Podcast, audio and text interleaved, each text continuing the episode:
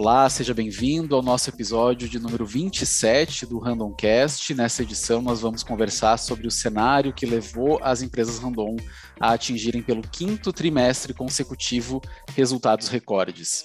Quem está aqui com a gente são os colegas do time de relações com investidores, que todos os trimestres vêm fazer uma análise dos resultados, tanto da empresa, também do cenário econômico que levou a esses resultados.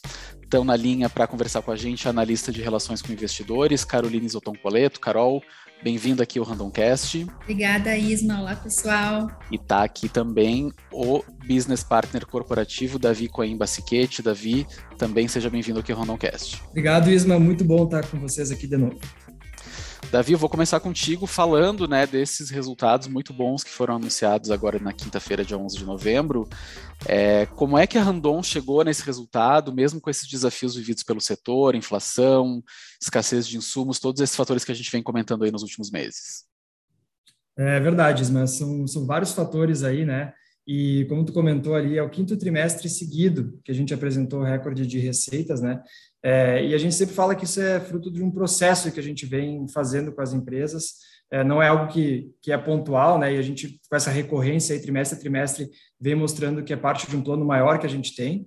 É, e que está muito ligado aí a gente conseguir é, expandir a nossa capacidade, ou seja, produzir mais está é, tá muito ligado com a gente conseguir também precificar bem os nossos produtos, né, frente ao, que, ao cenário que a gente está enfrentando, é, também ampliando os nossos portfólios, né, aumentando o tipo de produto que a gente vende, criando novas linhas, é, e também, obviamente, as aquisições, né, que tem uma importância bem grande nesse sentido. É, e aí a gente tem, claro, fatores que também uh, colocam em xeque né, vários desses processos. Quando a gente fala, por exemplo, da questão da inflação, a questão da escassez, né, que tu, tu colocou mesmo na pergunta, mas que a gente tem conseguido, é, de uma forma bem consistente, mitigar esses efeitos, uh, muito pelo trabalho que é feito, claro, é, internamente pelo nosso departamento de compras, né, e pelos nossos investimentos em eficiência e produtividade, que tem realmente dado bons resultados, é, e, e, também, principalmente, porque a gente tem conseguido é, trabalhar junto com as aquisições e com esses processos a, criar, a, captura de sinergias, é, criar, então, novas oportunidades aí de negócio. É, e isso é, tem permitido a gente realmente é, ver aí os volumes crescendo, ver os nossos negócios expandindo. Né? E eu acho que, trazendo o ponto do volume, talvez seja o mais relevante para nós nesse terceiro trimestre de 21, né? o que realmente levou a gente para esse novo patamar aqui de receita, a gente chegou a 2,4 bilhão de receita, quase 2,5 bilhão, é, que para nós é um recorde histórico. É, e aí a gente teve em todas as nossas linhas de atuação uh, ótimos números, alguns números recordes aí em semi-reboques. Nós fabricamos mais de 9 mil semi-reboques no trimestre, é um recorde. Né? Chegamos aí a mais de 140 semi-reboques por dia, foram 143 de média. Produzimos 170 vagões, que foi o melhor trimestre desde o primeiro trimestre de 2018. Então, já fazia algum tempo que a gente não atingia essa, essa média. É, e nas nossas autopeças, a maior parte delas, nas suas principais linhas de produto, ou teve recorde de produção, ou teve o melhor trimestre aí em muitos anos. Né? Então, realmente, uh, os volumes nesse trimestre foram muito responsáveis uh, por a gente conseguir, inclusive, diluir melhor né, os custos fixos que a gente tem e deixar nossas margens uh, em patamares bastante saudáveis ainda. Né? Era uma grande preocupação a questão da inflação, como ela viria bater nas nossas margens no terceiro trimestre, e essa questão dos volumes fortes, né, do aumento de volumes, mitigou esses efeitos. Né? Então, uh, também um outro fator que é bem relevante para nós é que foi o quinto trimestre seguido que a nossa margem EBITDA ficou acima de 15%. Né? Então, mostra uma consistência também de margens de resultado, que é muito fruto da diversificação que a gente já vem fazendo ao longo de muitos anos agora, né? e que tem que se provado um modelo acertado, um modelo de sucesso, é, refletido, claro, nessas margens. Perfeito, Davi. E aí, Carol, queria falar contigo um pouquinho. O Davi falou um pouco de aumento de produtividade, mas falou muito de diversificação, né? E, a, e as empresas Randon foram, pra, foram as compras, né, nos últimos tempos. É, nos últimos 12 meses, foram sete empresas é, cuja aquisição foi concretizada. Como é que está esse, esse, plano de expansão da companhia? Qual é, é a importância desse plano nesse resultado? Pois é, Isma. A gente conseguiu entregar tudo isso com essas aquisições, né? E as aquisições dos últimos 12 meses, e não só dos últimos 12 meses, mas dos últimos anos, elas têm quatro focos principais. Tem foco na adição de capacidade, no aumento de portfólio, na internacionalização, na inovação e até alguns outros negócios. Então, nesse terceiro trimestre, por exemplo, nós tivemos a conclusão da aquisição dos ativos da UPM Menegote, uma compra que foi feita em leilão, foi uma nova experiência para a gente, nós nunca tínhamos feito nesse formato, e com esses ativos nós constituímos a Castertec Schroeder, e com as últimas três aquisições da Castertec, ela atingiu o patamar de 100 mil toneladas de fundidos por ano, e se tornou uma das maiores fundições do Brasil. E, e além né, dessa aquisição, no trimestre nós tivemos a constituição da Naiwan, que é uma empresa uh, controlada do CTR, né, que é o Centro Tecnológico Randon, que é totalmente voltada à inovação e que é um negócio muito promissor em longo prazo. E quando a gente fala em plano de expansão, né, falando de futuro, hoje ele está muito concentrado em buscar as sinergias das aquisições recentes, né? Nós estamos totalmente focados nisso, como por exemplo a Nakata, a gente já vê uh, a sinergia uh, de ter ela junto, né, adicionada à Frasle e as demais empresas Randon. Então, o foco agora, né, tem a ver com a diversificação, mas as sinergias das captas que devem ser captadas aí com as aquisições recentes. Perfeito. E Davi, saindo um pouquinho desses resultados, falando especificamente de Randon, né, tem um tema que vem preocupando muito o setor de transporte, que é a falta de semicondutores, né? É, vem atingindo principalmente as montadoras, né? E, e, é um mercado que as empresas Randon é, estão muito inseridas, né?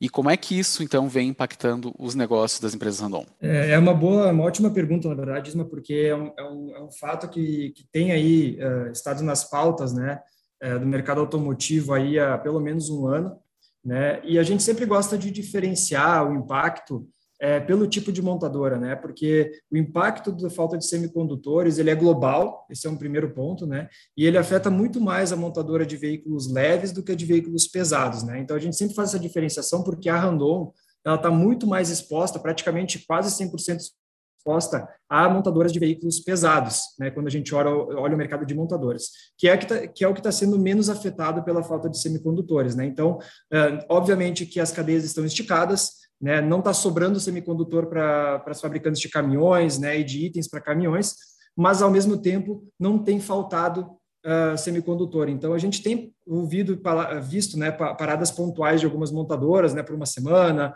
é, alguns turnos para poder fazer ajustes, mas não paradas longas como a gente tem visto na, na montadora de leve, né? Então, para a gente, essencialmente, não tem tido grandes impactos na ponta de fornecimento das nossas autopeças para montadoras de, de, caminhões, porque elas têm dado uma continuidade na produção. Né? Agora, a montadora de leves, que tem sido afetada sim, né, e às vezes aí meses né, paradas por conta de, de não ter semicondutores, na verdade tem até um reflexo positivo para a gente. Uh, nós temos a Frasle, né, que tem exposição à parte de reposição de veículos leves, e é aquela história, não vende veículo novo, vende veículo usado. Né? E a gente tem visto uh, realmente o mercado secundário, né, o mercado de seminovos muito aquecido e aí demandando muita peça que beneficia a operação da Frasle, né? É, então, quando a gente olha é, esse contexto global, é, a gente até acaba tendo um benefício na ponta da Frasle, realmente porque as montadoras de leve não estão produzindo veículo novo, né? Então estão precisando de mais peças de reposição. Mas a gente sabe que não é só o semicondutor, né? Esse, é esse talvez seja o principal ponto, mas a, as cadeias de, de, fornecimento globais, inclusive, estão esticadas, né? A gente sabe que, tá, que tem faltado pneu, tem faltado outros tipos de borrachas, algumas resinas, diversos itens de eletrônica. Então, é, a gente tem que estar constantemente atento ao que o mercado vem falando da nossa cadeia de fornecimento, acompanhando muito de perto, para poder justamente antecipar é, esses acontecimentos e não ter um reflexo negativo aqui nas nossas operações. A gente tem feito um trabalho muito bom até, até agora, a gente não parou em nenhum momento por falta de itens, né? a gente tem conseguido mitigar, tem conseguido negociar. Então, é, o trabalho do nosso departamento de compras aí está sendo é, é, sensacional esse ano, mas a gente sabe que é, ele deve permanecer, né? não é algo que vai ser resolvido logo. Né? Se espera que todo ano que vem a gente ainda tenha esse tipo de, uh, de problema, né? É, de escassez em alguns itens. Então, vai ser um processo contínuo aí de acompanhamento para a gente evitar ser afetado por esse tipo de, de falta de itens. Tá? Perfeito. E nesse último trimestre, outro destaque que a gente teve, né, foi uma movimentação muito intensa das empresas Randon no sentido dos projetos de inovação, né? Tem dois deles que eu queria destacar aqui, que vocês já falaram anteriormente também, que é o projeto da Naiwan, né, que é essa descoberta de um método para obter nanopartículas de nióbio em larga escala, e também o lançamento da Frasle Smart Composites. É, essas duas iniciativas, é, especialmente, né, apoiam muito as estratégias de sustentabilidade das empresas random. Carol, tu que entende muito desse assunto né, de ESG, queria que tu comentasse um pouquinho assim como é, esses projetos em específico dão ganho né, para Randon nesse, nesse fator de sustentabilidade. Isma, é uma excelente pergunta. Realmente, sustentabilidade, a gente fala, né, é um assunto que está na moda, mas ele não é um assunto que está sendo pensado não por nós somente agora, né? A sustentabilidade, ela sempre teve aí uh, permeando os nossos pensamentos, as nossas estratégias, e para nós, sustentabilidade e estratégia, elas têm que andar totalmente juntas. Então, são premissas dos nossos projetos de inovação aqui nas empresas Randon, os aspectos ESG, não só as questões de meio ambiente, como a redução das emissões, redução de, de geração de resíduos, mas também gerar um impacto positivo na sociedade com a utilização desse produto. E começando então pela Naiwan, que tu citou, a utilização das nanopartículas de nióbio, elas têm muitas possibilidades. E essa aplicação da nanopartícula em outros uh, produtos, ela confere maior durabilidade e resistência a diversos materiais. E isso é muito positivo para o planeta. A gente já tem testes né, com a pintura e a gente sabe que a, essa pintura dura muito mais tempo e, e outros, uh, outros testes estão sendo realizados e novas possibilidades vão aparecer e a gente vai estar divulgando à medida que forem acontecendo. E quando a gente fala especificamente, então, da nova linha da Frasle, a Frasle Smart Composites, nós estamos falando do uso de Smart Materials. A Frasle, ela tem uma expertise em gerar produtos por meio de processos químicos, como se fosse uma receita de bolo, né? Eles vão fazendo misturas de diversos é, componentes e surge ali um novo produto. E nessa linha, por exemplo, o primeiro produto fabricado, que é um, para, um suporte para paralama, né? ele conferiu uma redução de 65% utilizando esse material inteligente. Então, uh, tu ter um produto com menor peso, é, a gente consegue transportar mais carga e que, por sua vez, exige menos viagem, ou seja, menos emissão de gás carbônico, né, Isma? E a gente lembra que a entrada de veículos elétricos no mercado, elas exigem uma bateria que é mais pesada que a tradicional. Então, ter esse tipo de solução, produtos mais leves, né, que possibilita uma redução de peso é muito importante. No mundo onde as empresas já estão buscando soluções para reduzir as suas emissões, ofertar esse tipo de produto é um super diferencial competitivo. E eu recordo que nós, as empresas Randon, também temos o compromisso de reduzir em 40% as nossas emissões até 2030. Então, além de nós nos preocuparmos em reduzir nossas próprias emissões, nós também estamos focados em ofertar aos nossos clientes essa possibilidade. E, e aí eu também queria aproveitar um pouquinho a presença do Davi aqui, né? Davi sempre acompanhando muito, né, esses fatores macroeconômicos, é, para comentar um pouquinho né, essas expectativas de mercado aí para os próximos meses, o que está acontecendo para quem acompanha esse mercado de, de investimento. Uh, obrigado, Isma. Essa é uma ótima pergunta, porque realmente os fatores macroeconômicos estão sempre mudando, né? É, então, para ficar mais prático, eu vou separar em duas frentes aqui, um pouquinho de Brasil e um pouco de exterior, né? Que são as regiões onde a gente atua, né? E, e cada uma tem suas particularidades, né? É, falando de Brasil, as associações, uh, e aí eu me refiro a Anfira, Anfávia, Sindpeças, né?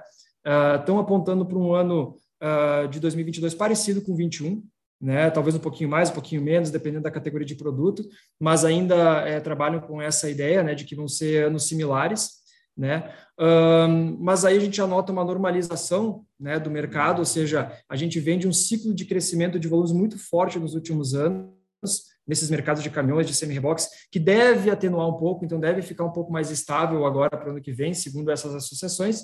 É, e a gente também uh, tem que considerar outros fatores aqui uh, macroeconômicos, né? Uh, o PIB, por exemplo, tem uma expectativa de não ser um crescimento tão intenso, né? Tem algumas frentes que falam de PIB muito próximo de zero, alguns acreditam em um pouco de crescimento, mas a gente tem focado muito em olhar é, o potencial do agronegócio no Brasil, né? A gente tem reiterado aí várias vezes é, o quanto o agronegócio é, tem sido o principal motor aí de vendas, né, de caminhões, de implementos, e para o ano que vem se espera uma safra recorde uh, e uma safra bem recorde, né, de 200, quase 290 milhões de toneladas. Para você ter uma ideia, esse ano a gente fechou em 252 milhões de toneladas, então é um grande crescimento. A gente está ampliando a área, a gente está ampliando produtividade, é, e o Brasil é o, é o, celeiro do mundo, literalmente. Né? A gente sabe que o nosso potencial ainda é muito grande, inclusive para o futuro. Né?